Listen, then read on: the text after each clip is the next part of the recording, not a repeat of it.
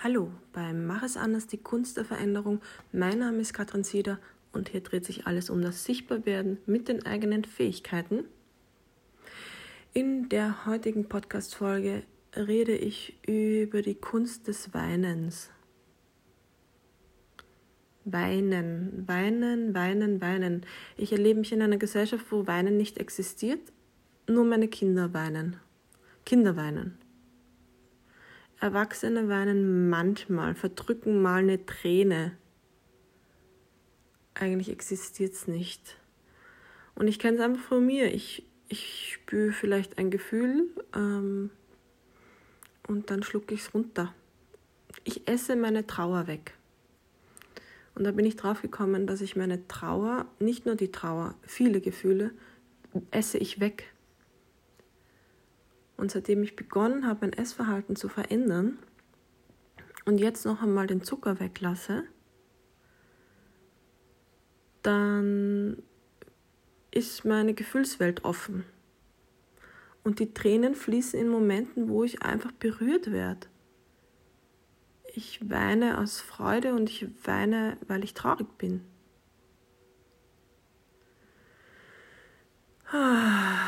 Es gestern war, war dann wieder so, also ist es so ein kurzes Weinen oder gestern war einfach ein Gespräch und nachdem ich das Telefon aufgelegt habe, habe ich einfach richtig, richtig geweint. So ein richtiges Schluchzen, was ich vom, einfach von meiner vierjährigen Tochter kenne. Meine siebenjährige hat das ganz, auch nur mehr ganz selten. Die vierjährige hat das noch viel öfters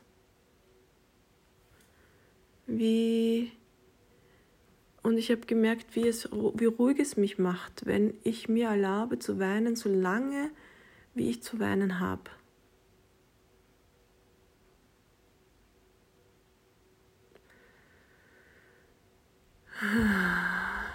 Und es ist jetzt irrelevant, was die Tränen ausgelöst hat oder die Trauer. Bei mir ist es halt, weil meine Kinder zu ihrem Papa ziehen und ich sie nur mehr am Wochenende sehen werde.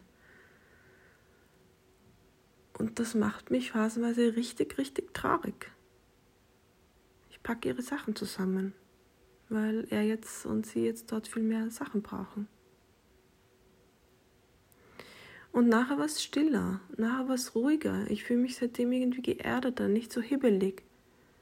Und das ist natürlich, damit trete ich dann auch ganz anders nach außen.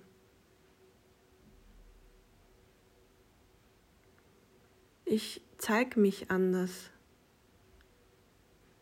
Und dass die Tränen wieder eine Fähigkeit von uns werden, von mir werden. Nämlich die Tränen, die einfach geweint werden wollen. Und dann ist es eh fertig. Dieser neue Umgang mit dem Gefühl der Trauer.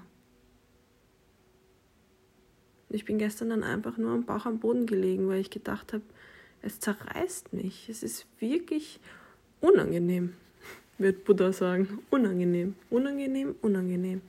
Und ich habe es gemacht und bin gelegen, habe geweint und habe abgewartet, beobachtet, bis ich mich irgendwann habe aufsetzen können, weil ich mich so bodenlos ja gefühlt habe, habe ich mich am Boden gelegt. Und dann konnte ich die nächsten Schritte angehen. Und die nächsten Schritte waren einfach wieder Zeug weg, Zeug weg, Zeug weg. Noch weniger Sachen. Weniger Sachen. Alle Sachen ziehen Energie an, auf. Brauchen. Ich brauche Platz im Außen und im Innen zum Atmen, zum Weinen.